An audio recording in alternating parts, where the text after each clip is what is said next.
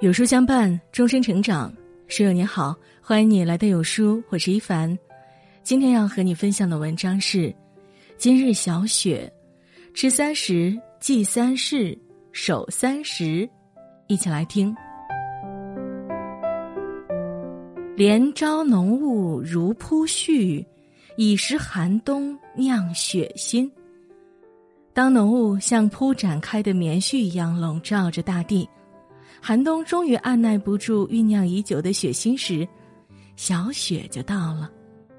《月令七十二候集解》上说：“十月中，雨下而为寒气所薄，故凝而为雪。小者未盛之词。”作为冬天的第二个节气，小雪向来被认为是寒气渐浓、雨凝成雪的过渡期，这是万物封藏的休养季。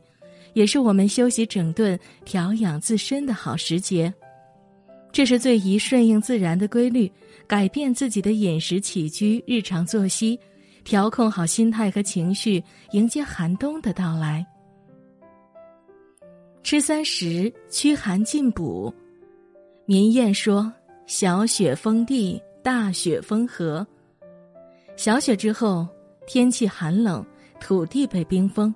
万物的生长陷入停滞期，为了驱逐严寒、防病强身，智慧的先人们会在小雪时节储存食物，将营养物质转化为能量存于体内，滋养身体。一，冬腊风烟，蓄以御冬。小雪前后气温骤降，天干物燥，虽不利于万物生长，但却是制作美食、储存食物的绝佳时机。南方民谚说：“十月朝，糍粑路路烧。”在南方地区，小雪过后，家家户户都会将新收成的糯米蒸熟捣烂，做成软糯香甜的糍粑，用来祭拜牛神，祈盼牛神庇佑来年继续丰收。而在北方地区，人们会在小雪前后将收上来的蔬菜或腌制或风干。制成风味不同的酸菜和咸菜，所以北人常说：“小雪腌菜，大雪腌肉。”总之，无论天南地北，在小雪时节，人们都会把丰腴的谷物、蔬菜和肉类加工成耐储存、耐低温的食物，用最积极的心态喜迎寒冬的到来。二，藏阴食补品。春夏养阳，秋冬养阴。冬天是阴盛阳衰的季节，也是人体内阳气衰弱、阴气易散的时节，所以秋冬养生重在藏阴敛阳。于是，味甘而不腻、性热而不燥的牛羊肉，就成了小雪时节最好的补品。这个时节的牛羊积累了一身的脂肪和肌肉，不仅口感上佳。而且还具有暖中祛寒、温补气血的良效。在北风呼啸、天寒地冻的小雪天，吃上一锅汤鲜味美牛羊肉，不仅暖身暖心，而且还强身健体。不过，牛羊肉吃多了会上火，所以炖煮时加上性凉或性平的萝卜、栗子等物，就既能补热藏阴、平衡药性，又能开胃健脾、享受美味。三，补肾吃黑物，《黄帝内经》上说：“春主肝，夏主心，秋主肺，冬主肾。肾为先天之本，是维持人体正常水循环的重要器官之一。而小雪之后，越加寒冷的天气会使得人体的水循环变得艰难，从而加重肾脏的负担。因此，小雪养生既要注重补热藏阴。”更要注重补肾护体。古人云：“五色入五脏，黑色独入肾经。”传统的中医理论认为，许多黑色的食物不仅营养丰富，能让人快速恢复因严寒而流失的热量，而且还具温补肾阳的功效。所以，人们会小雪前后以黑补肾，进食黑芝麻、黑木耳、黑枸杞等黑色的食物。祭三世，避寒救温。古人把小雪分为三候，一候红藏不见，二候天气上升，地气下降，三后闭塞而成冬。小雪初期，天空中的彩虹不再出现，紧接着阳气不断上升，而阴气继续下降。再往后，阳盛阴伏，苍茫大地进入封闭期，人体的新陈代谢也会开始变慢，诸多生理活动随之受到影响。所以，冬季养生应避寒就温，努力平衡体内阴阳，保证身体健康。一忌严寒，暖身敛阳气。《孝经》纬说：“天地积阴，温则为雨，寒则为雪。”小雪时节，天地间阴寒之气越积越多，然后变成雨雪降落。此时最易被阴寒之气侵袭，因此小雪时节，一要忌食生冷苦寒之物，二要忌衣着单薄。生食、冷食和苦寒之物不仅不易消化，对脾胃造成损伤。还会扰乱人体闭藏的规律，使五脏六腑受寒；而衣着单薄，不仅容易使头身四肢受寒，还会使人体内的阳气外泄，让人阴阳失衡、体弱多病。所以，小雪养生切忌严寒，预防寒气侵袭，注意保暖，收敛阳气。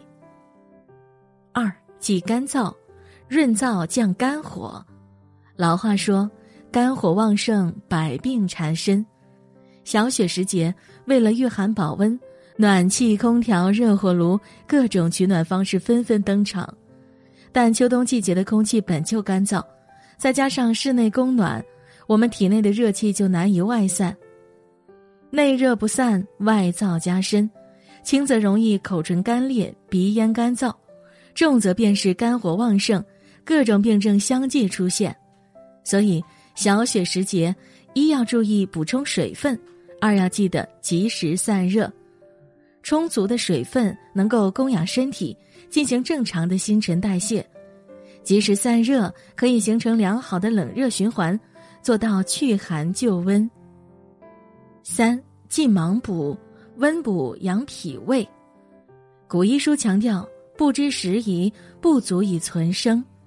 小雪虽然是进补的最佳时节。但也要根据节气变化和地域特色来进补，比如南方虽然开始降温，但是大部分地区依旧温暖，所以南方要清补，忌食辛辣、肥甘厚味等食物。北方严寒，大部分地区在小雪之后就开启寒冬模式，所以北方要温补，用温热的大补之物来供养身体，抵御严寒。高原地区多风少雨。小雪之后更是干燥，所以高原要润补，用温润的食材来补充地域的不足。守三时，顺寒养生。古人云：“顺四时而是寒暑，春生夏长，秋收冬藏的四时变化是自然规律，天地万物皆是如此。我们也应该顺应四时的变化来调节自身。”以达到养生的目的，所以小雪养生重在调整，调整我们的日常作息、生命活动以及精神状态，养精蓄锐，静待暖春的到来。早睡晚起，作息守时。药王孙思邈曾说：“冬月不宜清早出，夜深归，冒犯寒微。”隆冬将近。无论是花草树木还是飞禽走兽，都争相躲避严寒。人虽然不能和植物和动物一样做到真正的冬藏，但我们的身体却会自主的开启冬眠模式，导致我们出现诸如倦怠无力的情况。所以小雪之后要早睡早起，调整作息，这样既可以保证充足的睡眠时长，让身体获得足够的恢复时间。还能避开温度最低的时段，有益于阳气潜藏、阴精蓄积。二、规律健身，运动顺时。名医华佗曾说：“人体欲得劳动，但不当使疾耳。人的身体就像门轴一样，经常转动就不会朽坏，但如果过度劳累，就会有提前报废的危险。特别是寒冬时节，人的四肢会变得僵硬。”适当的运动既能疏通筋骨，调节身体新陈代谢的机能，又能增强大脑皮层兴奋，促进热量产生，使身体的能量达到动态平衡。但是汗多泄气，过度运动导致的大汗淋漓，不仅有悖于冬季阳气伏藏之道，还容易导致感冒伤寒。所以小雪运动一定要规律健身，顺时适度。三。蛰伏藏养，静待天时。农谚道：“小雪雪满山，来年必丰年。”雪天的寒冷能冻死大部分病菌和害虫，减轻来年病虫害的发生。雪融后的雪水能抗旱增肥，有益于暖春时作物的生长。此时的天地之间虽一片寂寥萧索，但生机收敛的表象之下。却孕育着来年的勃勃生机，因此，人生的小雪时节其实也是拉开人与人差距的绝佳时期。就像只有守得住严寒的树，才能在春夏肆意生长一样，我们耐得住寂寞，抓住时机，沉淀蓄力，提升自己，才能在春风吹起之时惊艳四方。群芳谱上说：“小雪气寒而将雪矣。”地寒未甚而雪未大也，小雪时节，寒气尚轻，雪落未大。此时凛冬将至而未至，不管是告别过往，还是迎接未来，一切都还来得及。所以，小雪时节，吃好三十，切记三事，守住三时，如此方能驱寒进补，避寒救温，顺寒养生。最后，点亮再看。愿你我都能安度寒冬，畅享生命中的小雪时光。